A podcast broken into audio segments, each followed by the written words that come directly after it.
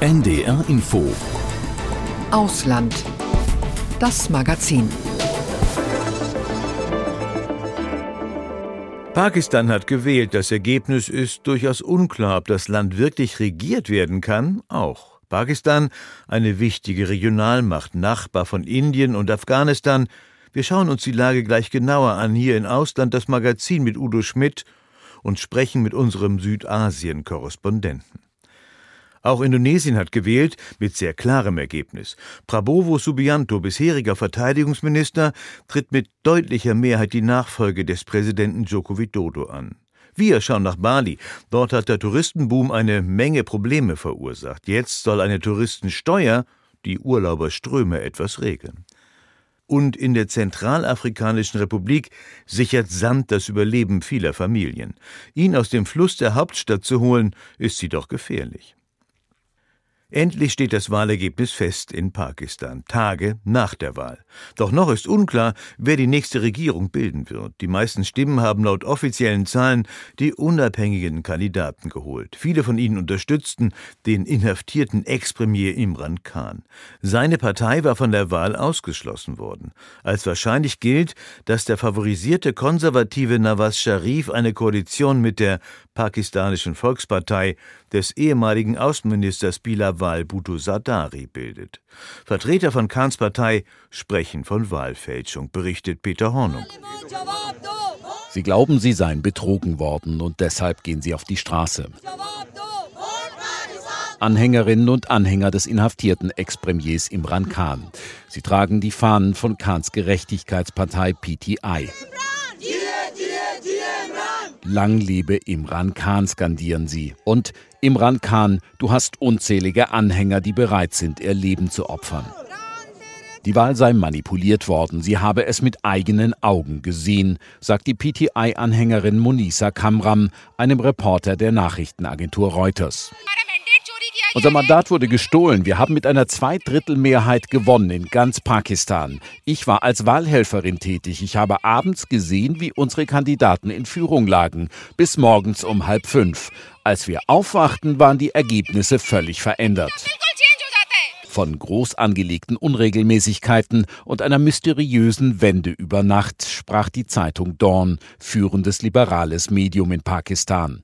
Die Umfragen und die ersten Auszählungen hätten zumindest in zwei großen Bundesstaaten auf eine völlige Niederlage der Parteien hingedeutet, die angeblich vom Militär unterstützt werden, die Muslimliga von Ex-Premier Nawaz Sharif und die pakistanische Volkspartei von Ex-Außenminister Bilawal Bhutto Zardari. 36 Stunden hätte das Endergebnis dann auf sich warten lassen ungewöhnlich lange. Schon das nährte den Verdacht, dass nicht alles mit rechten Dingen vor sich ging. Schließlich die Überraschung. Kahns Leute lagen zwar mit Abstand auf Platz 1, verfehlten jedoch die absolute Mehrheit und so wurde woanders gefeiert. Bei der Muslimliga von Nabaz Sharif. Der konservative Großindustrielle wurde nur Zweiter. Das hinderte ihn nicht daran, in seinem Parteihauptquartier wie ein Sieger aufzutreten. Seine Muslimliga sei nun die größte Einzelpartei, sagte Nawaz Sharif. So gesehen hat er recht, denn Kahns Kandidaten haben zwar die meisten Stimmen bekommen, da seiner Partei PTI aber die Teilnahme an den Wahlen untersagt worden war, mussten die Kahn-Leute als Unabhängige antreten. Sie sind voraussichtlich nur als einzelne Abgeordnete Abgeordnete im neuen Parlament. Nawaz Sharif aber, der schon dreimal Premierminister war, will selbst regieren und deshalb suchte er umgehend Partner zur Regierungsbildung. Wir haben nicht die Mehrheit, um alleine die Regierung zu bilden. Deshalb laden wir die anderen erfolgreichen Parteien und Kandidaten ein, mit uns zusammenzuarbeiten. Der wichtigste Verbündete ist Bilawal Bhutto Zadari von der Volkspartei. Wie Sharif stammt auch der 35-Jährige aus einer namhaften Familie und ist damit Vertreter des politischen Establishments von Pakistan. Sharif und Bhutto Zadari wird nachgesagt, dass sie die Gunst des mächtigen Armeechefs Asim Munir haben, des wohl wichtigsten Strippenziehers im Land. Bei Wahlen in Pakistan hänge alles davon ab, wer der Favorit des Sicherheitsapparates sei, so die Zeitung Dawn. Und dem helfe dann, wie es das Medium nennt, die Hand Gottes, die Ergebnisse wundersam verändere.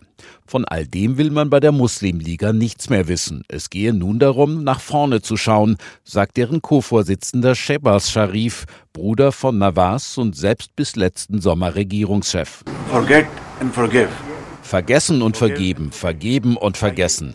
Lasst uns für das Wohl dieses Landes und für die Entwicklung unserer 250 Millionen Menschen zusammenkommen.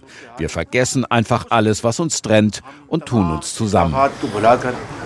Tatsächlich warten gewaltige Aufgaben auf eine neue Regierung. Das Land wird von einer Welle islamistischen Terrors heimgesucht. Und dann steht Pakistan wirtschaftlich immer wieder am Abgrund. Noch ist nicht ganz klar, wie eine Regierung aussehen könnte. Ob eine Koalition Koalitionsregierung der Muslimliga und der Volkspartei oder eine Minderheitsregierung von Nawaz Sharif, die sich von der Volkspartei tolerieren lässt. Nach großer Stabilität jedenfalls sieht es nicht aus. Und es ist ohnehin eine Rechnung ohne den Mann, dem der Wahlsieg womöglich gestohlen wurde. In the name of Allah. Immer wieder meldet sich Imran Khan zu Wort aus dem Gefängnis als Stimme, die seine Partei mit künstlicher Intelligenz nachgeahmt hat. Alles, was so über soziale Medien verbreitet werde, sei aber von Khan autorisiert, betonen sie auch die Siegesrede nach der Wahl. Unabhängigen Quellen zufolge haben wir mit 150 Parlamentssitzen gewonnen, bevor sie anfingen, das Ergebnis zu fälschen. Seine Anhänger sollten nun ihre Stärke zeigen, um ihre Wählerstimme zu bewahren, damit das Blatt sich am Ende doch noch zu seinen Gunsten wendet. Kaum vorstellbar, dass sie Ruhe geben werden, die Anhänger Imran Khans, wenn sich diejenigen die Macht nun teilen, die, wie sie glauben, die Wahl verloren haben. Peter Hornung. Pakistan hat gewählt, ein klares Ergebnis ist dabei nicht herausgekommen, wie wir eben in der Reportage auch schon gehört haben. Die pakistanische Gesellschaft ist am Ende weiter gespalten. Sharif hat keine Mehrheit mehr, Khans Kandidaten haben die meisten Sitze, können aber keine Regierung bilden. Peter, wird Pakistan überhaupt regierbar sein? Also das wird ganz schwer werden, eben gerade mit dieser Minderheitsregierung der Muslimliga von Nawaz Sharif und auch von Shehbaz Sharif, die sich dann tolerieren lässt von der pakistanischen Volkspartei, von Bilawal Bhutto Zardari, also dem Ex-Außenminister. Das ist ja im Augenblick das favorisierte Modell anscheinend. Das ist einfach eine etwas wackelige Konstruktion, muss man sagen. Und dazu kommt eben, über diesem ganzen Wahlergebnis liegt ein Schatten. Ähm, die Legitimität der Regierung, die steht von Anfang an in Zweifel. Und das würde das Regieren sicher nicht ähm, einfacher machen. Stichwort Demonstrationen, Proteste, Unruhen und womöglich auch weitere Terroranschläge. Tja, Stichworte Demonstration und auch Terroranschläge. Pakistan, man kann es ja schon sagen, ein Krisenstaat mit Grenzen nach Afghanistan und zum Erzfeind Indien. Was sind denn jetzt im Land die dringendsten Aufgaben, die erledigt werden müssen? Ja, das sind die Beziehungen zu den Nachbarn, die verbessert werden müssen, zu den Taliban in Afghanistan und natürlich zu Indien.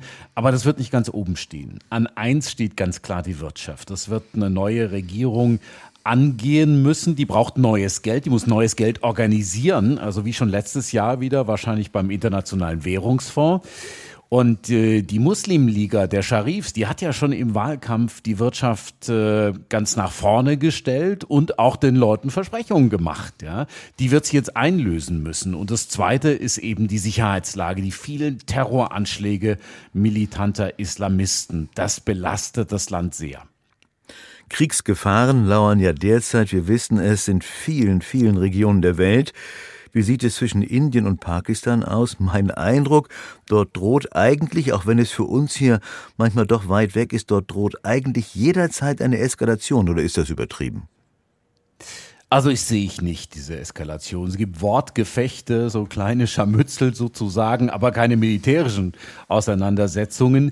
Es gibt auch den ständigen Unruheherd Kaschmir natürlich, aber ich sehe auf keiner Seite eine besondere Gefahr einer Eskalation. Die Pakistaner, die können sich das nicht leisten und Indien, glaube ich, will sich das nicht leisten. Das hätte unabsehbare Folgen für die Region. Und das würde natürlich auch, und das steht, glaube ich, im Zentrum, die wirtschaftlichen Entwicklungsziele in beiden Ländern in Frage stellen. Also ich glaube, das wird nicht kommen in der nächsten Zeit. Das ist ja eine beruhigende Einschätzung von dir. Dann schauen wir mal an die Grenze zu Afghanistan, Pakistan war lange Zeit ja Rückzugsgebiet der Taliban. Wie ist die Lage im Moment? Wie ist der Kontakt zum Nachbarn Afghanistan? Also ausbaufähig, würde ich sagen. Das große Thema der letzten Monate, das war ja die Vertreibung der afghanischen Flüchtlinge aus Pakistan, der Flüchtlinge, die keinen Aufenthaltsstatus hatten. Von 1,7 Millionen sind inzwischen wohl 500.000 zurück nach Afghanistan gegangen. Das hat die Beziehung zu den Taliban ziemlich belastet. Die mussten zwar mehr oder minder gute Miene zum bösen Spiel machen, weil die konnten ja kaum sagen, also wir wollen unsere Landsleute nicht zurückhaben, aber es hat gewaltigen Druck auf die ausgeübt, weil die ja schon ihre eigenen Leute kaum ernähren können. Und dann kamen noch Hunderttausende dazu. Ähm, der wahre Hintergrund dieser Aktion, der könnte gewesen sein, dass man die Taliban in Kabul unter Druck setzen wollte, von Pakistan aus. Es gibt ja pakistanische Taliban-Gruppen, die TTP, und die verüben immer Anschläge auf pakistanische Sicherheitskräfte. Und da hat die Regierung in Islamabad immer gesagt, das muss die Regierung in Kabul richten. Die muss Einfluss nehmen auf ihre Leute, weil die sind nicht so eng verbunden, aber das ist schon, also die haben natürlich Verbindungen, die Taliban in Afghanistan und die Taliban in Pakistan. Und das hätten die Kabuler Taliban sozusagen, das hätten die nicht ausreichend gemacht und deshalb äh, wollte man mit dieser Aktion der Vertreibung der Flüchtlinge Druck ausüben. Pakistan ist auch Atommacht, das löst ja auch immer wieder Sorgen aus. Wo steht denn Pakistan global, also in der Weltgemeinschaft? Ja, ziemlich weit hinten, würde ich sagen. Pakistan ist Atommacht, ja, es hat ein mächtiges Militär, hat auch eine vergleichsweise starke Armee, aber wirtschaftlich, da hängt es eben am Tropf der internationalen Gemeinschaft. Der Lebensstandard in Pakistan ist inzwischen niedriger als der in Bangladesch, das wir ja auch irgendwie aus der Ferne als äh, sehr arm wahrnehmen in Deutschland. Ne? Die Gründe, warum Pakistan an diesem Punkt ist, ähm, sind vielfältig. Das ist eine Misswirtschaft über viele Jahre. Da sind Staatsgelder für Wahlversprechen verschleudert worden. Das Militär ist extrem teuer. Es gibt viel Korruption, Bürokratie, ineffiziente Prozesse. Es ist eine ganz lange Liste, die eben Pakistan so unter Druck gesetzt hat. Und deshalb geht es dem Land auch so schlecht. Wie sind denn die Beziehungen Deutschlands zu Pakistan? Wir wissen ja, dass Indien umworben ist, aus vielen guten Gründen auch. Wie sieht es mit Pakistan aus? Ja, Pakistan brauchen wir als äh, Deutschland. Es ist wichtig als Regionalmacht, deshalb will man mit denen einen guten Kontakt haben. Es ist gerade wichtig in der Nachbarschaft zu Ländern wie Iran und Afghanistan über Pakistan, da sind ja auch viele ähm, afghanische Ortskräfte der Bundeswehr und äh, deutscher Organisationen rausgebracht worden aus Afghanistan. Das ist leichter gegangen über Pakistan als über den Iran. Da hat sich das Land auch ziemlich kooperativ gezeigt. Aber im Gegenzug wollen die natürlich auch Geld und deshalb engagiert sich Deutschland auch äh, ziemlich in Pakistan in der Entwicklungshilfe, zum Beispiel über die Gesellschaft für internationale Zusammenarbeit GIZ. Reden wir einmal über deine Arbeit, Peter, über die Arbeit des Studios Südasien. Ihr oder zumindest du konntet zur Wahl nicht einreisen. Berichterstattung ist nicht oder nicht mehr gewünscht? Ja, das war eine merkwürdige Sache. Mein Fernsehkollege Andreas Franz, der durfte reisen, der hat ein Visum bekommen, der ist das erste Mal dahin gereist. Ich war schon zweimal in Pakistan. Es war wohl eine individuelle Entscheidung, die mir aber auch nie mitgeteilt wurde. Ich habe nie wieder was gehört von meinem Visum. Ich habe immer nachgefragt vor den Wahlen, solange es irgendwie sinnvoll war, dahin zu reisen. Irgendwann war es dann, hat es dann auch keinen Sinn mehr gemacht. Es kann an der früheren Berichterstattung hängen, gerade in den letzten Wochen eine kritische Berichterstattung über Pakistan, auch über die Vertreibung der afghanischen Flüchtlinge. Also das wäre eine Sache, die auffällt, wenn die prüfen. Und da schaut eben auch der Geheimdienst drauf, da schauen bestimmte Behörden drauf. Und wenn denen nicht passt, was man berichtet hat, dann kriegt man einfach kein Visum. Das ist übrigens aber in der ganzen Region hier so. Peter Hornung war das über die Lage in Pakistan nach der Wahl. Peter, ich danke dir. Grüße ins Studio Südasien. danke, sehr gerne. Strände, Dschungel, Reisterrassen. Bali ist ein beliebtes Reiseziel, ein Hotspot für digitale Nomaden, Digital Nomads, Pauschaltouristen, Surfer sowie Yoga- und Wellness-Fans. Die indonesische Insel wird immer voller, Rüpeltouristen und Müllprobleme inklusive. Deshalb will die balinesische und damit ja auch die indonesische Regierung jetzt auf Klasse statt Masse setzen, Qualität statt Quantität und hat eine Touristensteuer eingeführt. Jeder Reisende muss bei Einreise 150.000 Rupien, umgerechnet etwa 9 Euro zahlen. Die Tourismusbranche fürchtet Einbußen, die Regierung wiederum hofft auf Mehreinnahmen, um Balis Reiz zu erhalten. Eine Steuer also von umgerechnet 9 Euro. Ob die viel regelt? Jennifer Johnston. Jared Barnes aus Australien liebt Bali. Er sitzt gerade in einem Café, reist durch Indonesien. Die neue Touristensteuer findet er absurd. That's preposterous. Ich weiß, die Regierung hat gute Absichten und will Bali erhalten. Aber ich denke, bei Touristen wie mir kommt es eher so an, dass sie nur versuchen, Geld aus uns herauszuholen. Und das wird viele Leute davon abhalten, nach Bali zu reisen. Umgerechnet 9 Euro muss jeder internationale Tourist ab sofort zahlen. Pro Einreise, pro Person. Am besten sollen Touristen die Steuer vorab über eine App oder eine Website zahlen. Auf der Regierungsseite Love Bali gelangen Touristen mit wenigen wenigen Klicks zum QR-Code, den sie bei der Einreise vorzeigen müssen. Es geht aber auch noch vor Ort am Flughafen oder am Fährschalter. Tjok Bagus Pembayun, Leiter der Behörde für Wirtschaft und Entwicklung auf Bali, erklärt, warum die Regierung die neue Steuer eingeführt hat. Wir nutzen die Einnahmen vor allem für zwei Dinge, für die Abfallbeseitigung und um die lokale Kultur zu erhalten. Die Touristen haben sich sehr über das Müllproblem beschwert. Tatsächlich sind Strände wie Kuta Beach immer wieder von Müll bedeckt. Er wird angeschwemmt aus der Umgebung. Diane Paramita ist Balinesin und Mitglied einer Klimaschutzorganisation. Wenn sie auf Bali am Strand surfen geht, muss sie sich häufiger ihren Weg durch den Müll bahnen. From as big as Pampers Müll von der Größe einer Pampers bis zur Größe einer Ameise. Ich kann mir vorstellen, dass die Fische aus Versehen das Plastik essen und wir wiederum die Fische. Wer für den Müll verantwortlich ist, wird heiß diskutiert. Sind es die Touristen oder eher die Einheimischen, die ihren Müll achtlos in die Gegend werfen? Die Regierung will mehr als die Hälfte der Millioneneinnahmen auf jeden Fall dafür nutzen, das Problem anzugehen. Thomas Wuttrich betreibt eine Surfschule auf Bali. Er hofft, dass das Geld auch für bessere Straßen und Infrastruktur eingesetzt wird. Auf Bali stehen Touristen und Einheimische häufig Stunden im Stau. Die Straßen sind eng und verstopft von Autos und Rollern. Die Frage ist, wie transparent das Geld eingesetzt wird. Indonesien hat nicht den besten Ruf, wie öffentliche Gelder genutzt werden. Ich habe Sorge, dass die Steuer einfach verschwindet, in den Taschen einiger Beamter oder für politische Gefälligkeiten ausgegeben wird. Private pockets or spent for political Erzählt er im Auto auf dem Weg an den Strand. Dort möchte auch Patnuzzo aus Italien wieder hin.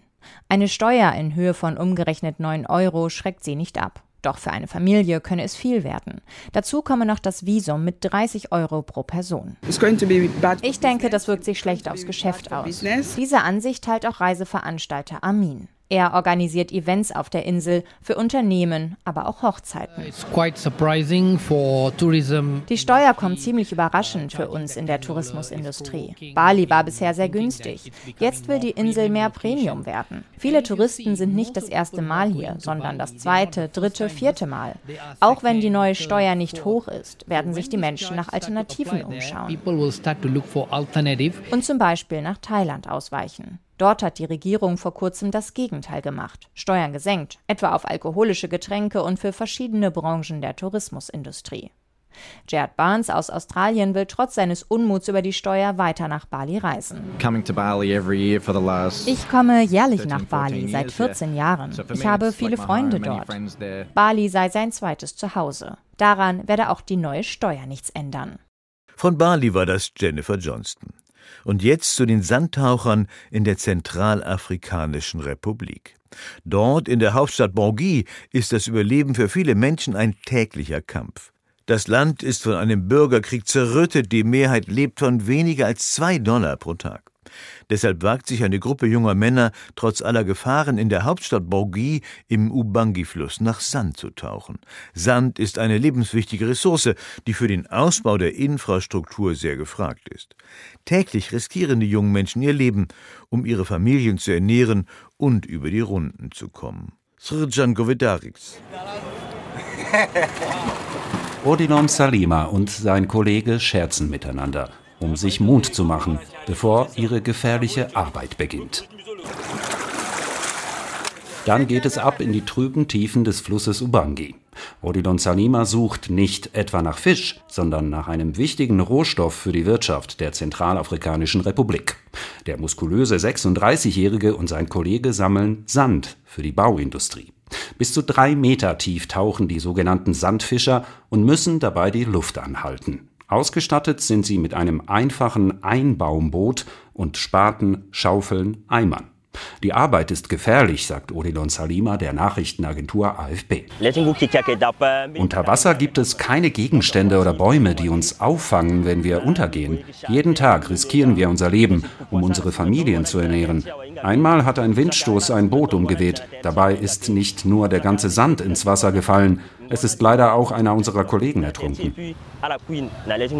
Es ist nicht einfach, in der Zentralafrikanischen Republik über die Runden zu kommen. 71 Prozent der Menschen leben nach Angaben der Weltbank von weniger als zwei Dollar pro Tag. Mehr als die Hälfte ist auf humanitäre Hilfe angewiesen.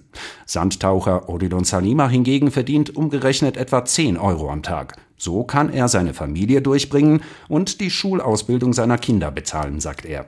Dass er sich dabei die Gesundheit ruiniert, nimmt er in Kauf.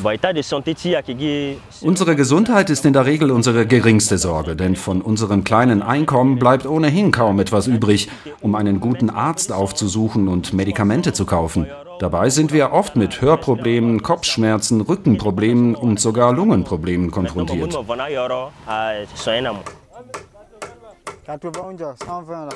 In der Stadt Bangui, wo Odilon Salima nach Sand fischt, schießen überall Baustellen aus dem Boden. Die Stadt hat etwa eine Million Einwohner und wächst ständig.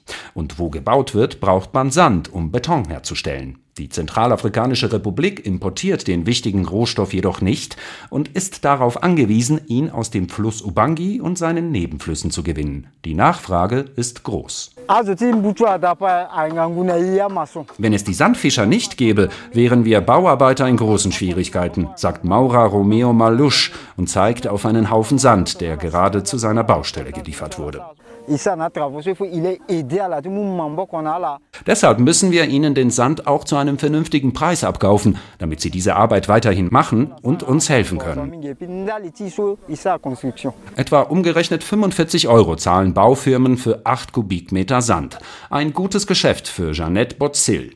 Der 42-Jährige war früher selbst Taucher, heute besitzt er 14 Boote, die er an Sandfischer vermietet. Ich habe mit dieser Arbeit sehr jung angefangen, weil wir in einem Land leben, in dem es fast unmöglich ist, Arbeit zu finden. Erst recht für diejenigen von uns, die keinen Universitätsabschluss haben. Heute können wir alle dank dieser Arbeit unsere Familien ernähren. Mit der Zeit haben wir zu schätzen gelernt, was wir tun.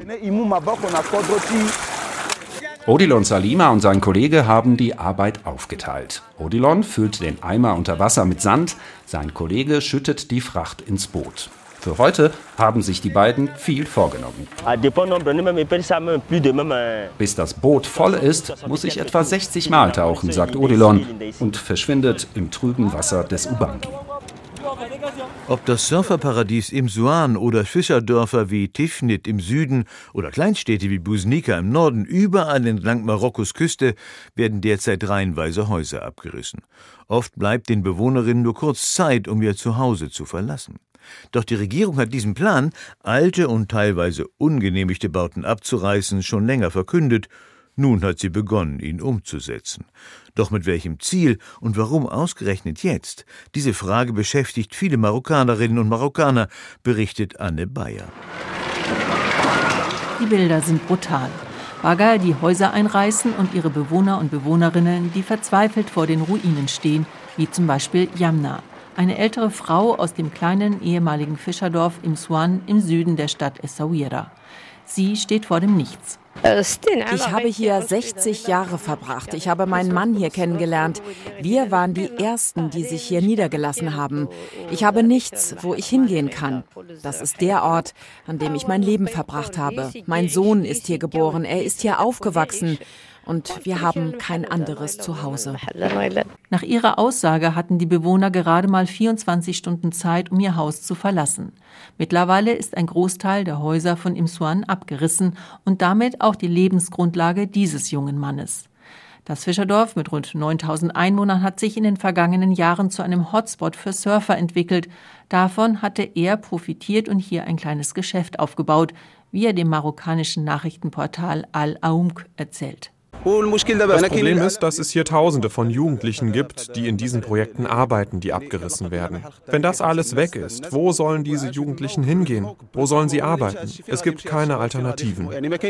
Und Imswan ist nicht der einzige Ort, an dem die Bulldozer ihre Arbeit aufgenommen haben. Auch viele andere, oft eher kleine Orte entlang der Küste oder auch einige Vororte von Städten wie Casablanca sind davon betroffen.